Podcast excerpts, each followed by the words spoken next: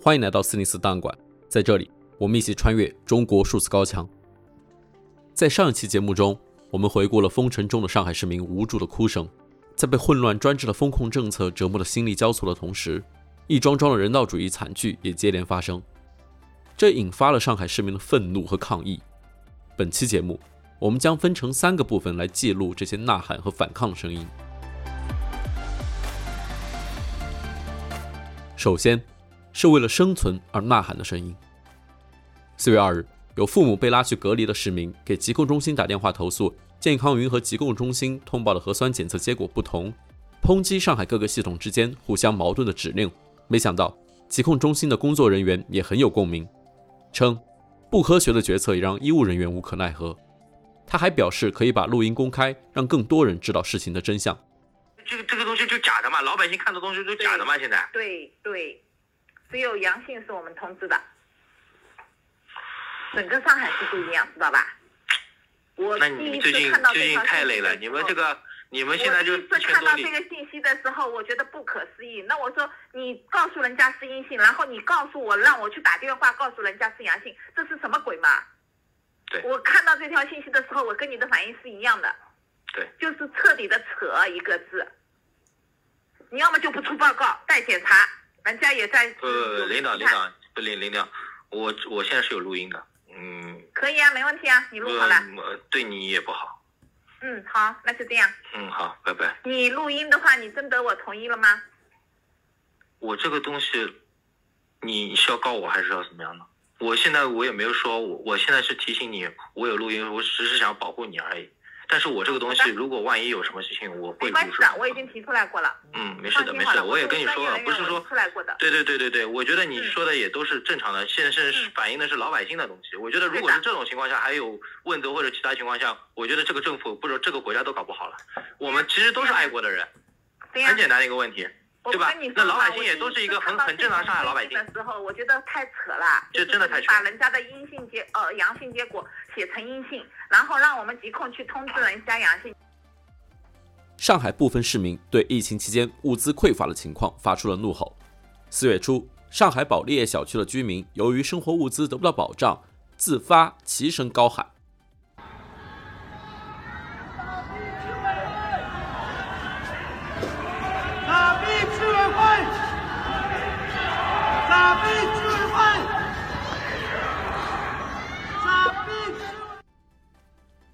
与此同时，被强制关在家中的居民，也有人开始不顾限制走出家门，要求自己生存的基本权利。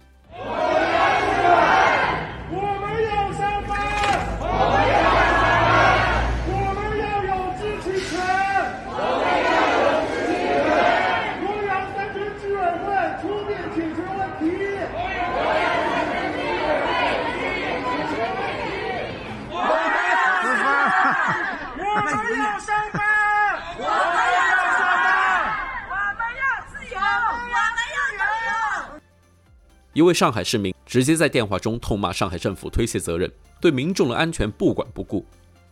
他高声用上海话愤怒地质问：“共产党呢？老百姓呢？”你告诉我，超市不开门，我买什么？我吃什么？我喝什么？你把人逼死了！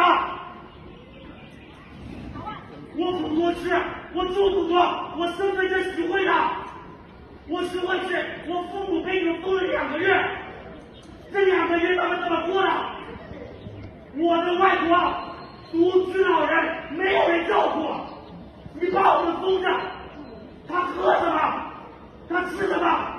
你把人给逼死了！我操你妈！上海市政府是人吗？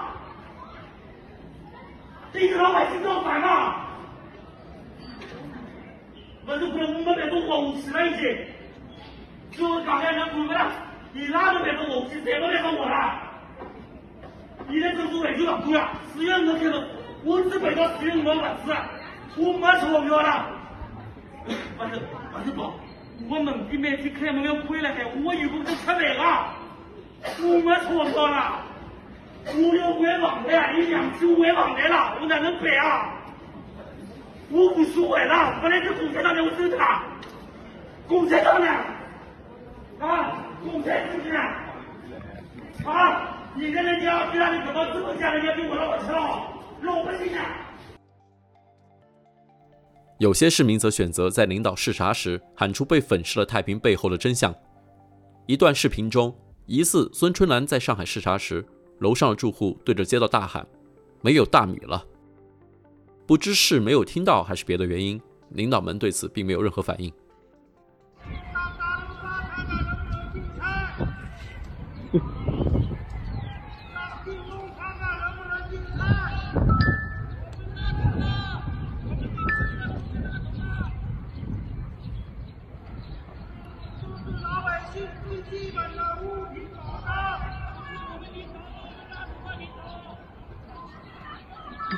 求求领导把我们拉走吧！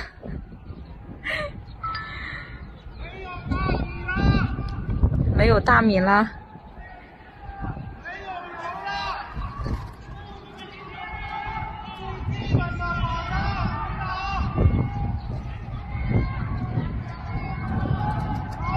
领导别走呀！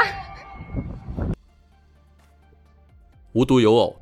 上海市委书记李强在视察时，也遇到了安排以外的市民的质问。市民们隔着被封闭的小区门围住李强，纷纷反映风尘乱象。一旁的阿姨也对大家抱怨物资被贪污。以疫情为主，你怎么为老百姓服务？对不对？好不容易看到你们来了，我们现在现实情况要要反映上去，对不对？啊，这外面运来的菜叶全都给贪污了，大家捞不着吃，对不对？现在有这种情况啊。我们接着关注被噤声的呐喊。权力者对于民众的呐喊是恐惧的，因此一些勇敢发声的上海市民立即遭到了暴力镇压。四月十四日，一段流传领导视察视频中，居民楼里的市民对楼下领导大喊：“我们有话说。”随后反映了物资不足、阳性病例不公布的情况。但随后的一段视频显示，他被疑似警察的人员带走。领导，我们有话说，这里能不能听我们说一说？我们现在这里要什么没什么，买都买不到，怎么弄？吃的。团购也买不到，然后那个网上也买不到，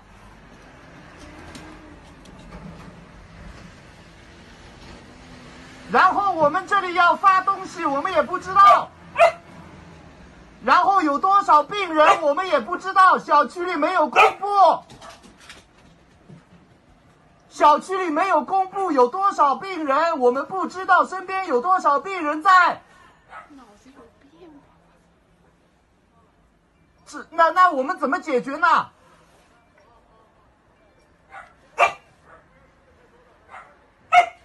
好的，好的，好的。你脑子出问题了。记住，一个倒下，千千万万要站起来，你们一定要站起来，不能跪下去。而在上海张江。因为官方将社区人才公寓征用作隔离点，强行要求住户搬离，引发居民大规模抗议。有女性居民代表发言，批判政府违背承诺，要求政府给出解释和合理安排。清楚每一个人说什么，所以这样是非常低效的。我首先说，我们开始是在这个房间内足不出户，然后我们发声，在我我这话也说给大家，说给您听的。我们在网上发声，各种求助都无门。最后被逼无奈，其实我是在六十五弄离得最远的一栋，我穿过了呃这个一九九弄的这个隔离墙，我当时心情非常复杂，我不愿意穿过，但是没有办法，我被迫出了这道门，到我们这个就是湘南小区外面的这个大门外面，当时我们在那儿高喊高喊示威，警察在外面只是看着我们，没有任何人们给我们做这种反馈，最后没有办法，我们居民冲破了湘南小区的门，来到这个门口聚集。昨天经过大家的一起努力，终于孔镇长昨天来跟我们进了两轮谈判，给了我们两次承诺，但是这个承诺很抱歉都没有落实。今天大家聚集在这里，我出来也是跟家人做了非常非常大的斗争。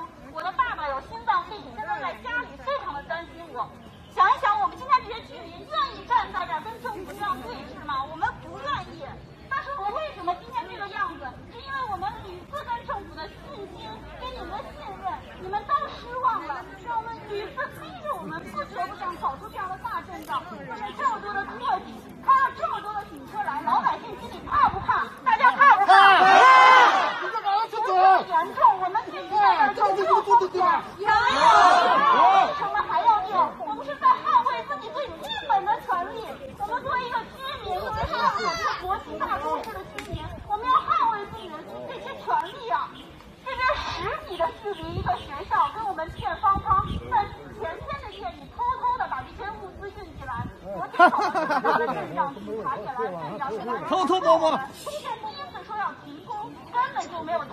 镇长刚刚离开，前脚离开，我在三点十七分的时候回到家里，在三点十七分开始你就收到一条走路牌的这个居民拍到在小区里面被子洗污，在黑板上写句“扫码进入”，全部进进入了市长，然后一直等到晚上六点钟，镇长第二次来再给我们承诺，说从阳性转为阴性，我们问如何能够承诺，是不是能够先停下来？我们要求一个公而官方则直接出动警察强制清场，现场“警察打人了”和“放开他”的呐喊声响成一片。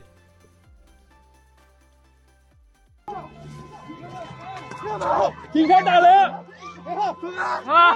警察打人了！啊！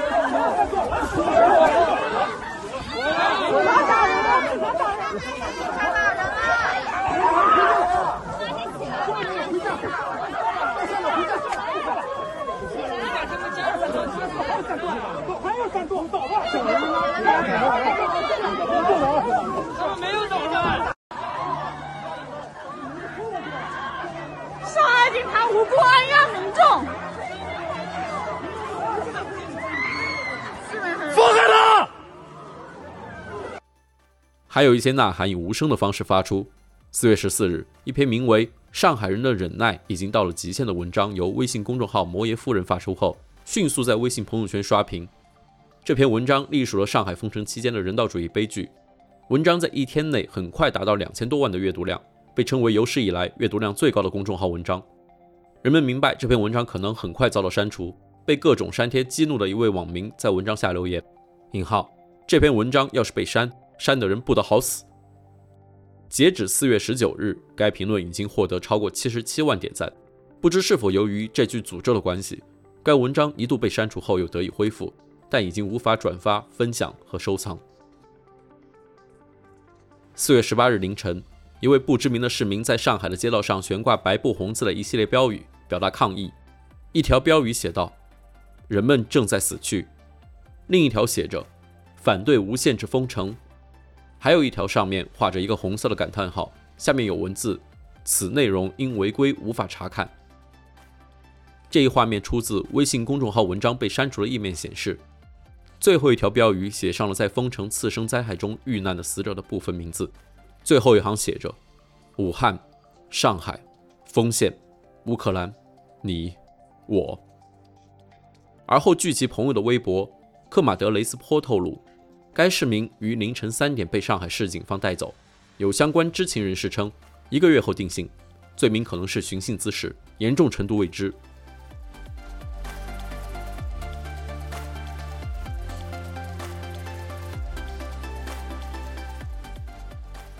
除了呐喊抗议，人们还对上海乱象有着深深的无奈和不解，并发出“我们的国家难道就是这个样子”的疑问。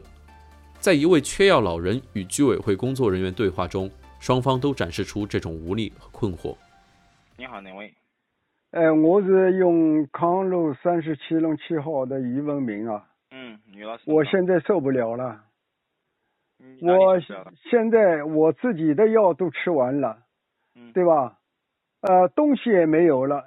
但是我今天，我今天我也不知道这一天会不会很快到来。俞老师，我比你更委屈。哦，对也可能也会有这个感觉的，但是我今天打了。接到一天的电话都没有接通，我不是不努力，幺二三四我也打过了，幺幺零也打过了，对吧？我知道您都打过了，您看有结果吗？哎，我也是说没结果，是没结果。我也不知道他们到底在考虑什么事情。哎，就不能救救我们的老百姓吗？我也想让他们来救救我们的老百姓啊。嗯，我也想啊。嗯为什么呀？为什么呀？为什么？为什么呀？啊，为什么他们会这样？哎，为此说呀，老人老人不管，孕妇孕妇不管，过世的老老人都不管，嗯，连垃圾桶都不管。我向市委也反映过了，也一推推出来，对吧？李老师，我真的很无奈，我不知道，我现在。我比你更伤心，啊，因为您仅仅是一个家庭，我看到的是无数个家庭。啊，对，你所谈的一切，我很真的很理解，真的很理解。你你的情况，我以书面的形式都已报过，电话打过无数次。啊，谢谢你。对不起，李老师，我无能为力。哎，真是，我们的国家难道就是这这个问题这个？我也不知道为什么上海会变成这样。哎，好吧。哦，好。对不起，李老师。再见。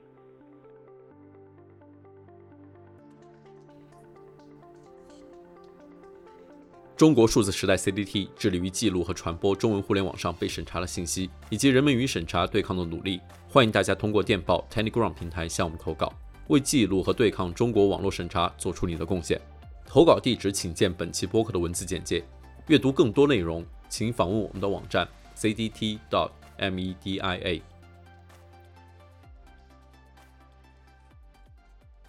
防疫。管控的这样一个措施，您是觉得不合理？他这种所谓的健康筛查，它是违反传染病防治法规定的。嗯嗯。传染病防治法规定的说，你这个防控的对象只能是病人、疑似病人、密接。你对健康人群搞什么核酸检测、搞健康筛查，这逻辑很很可笑的呀。按照这个逻辑。那么，所有的上海市所有的卫健委系统的领导，要全部进行精神精神病鉴定的，对吧？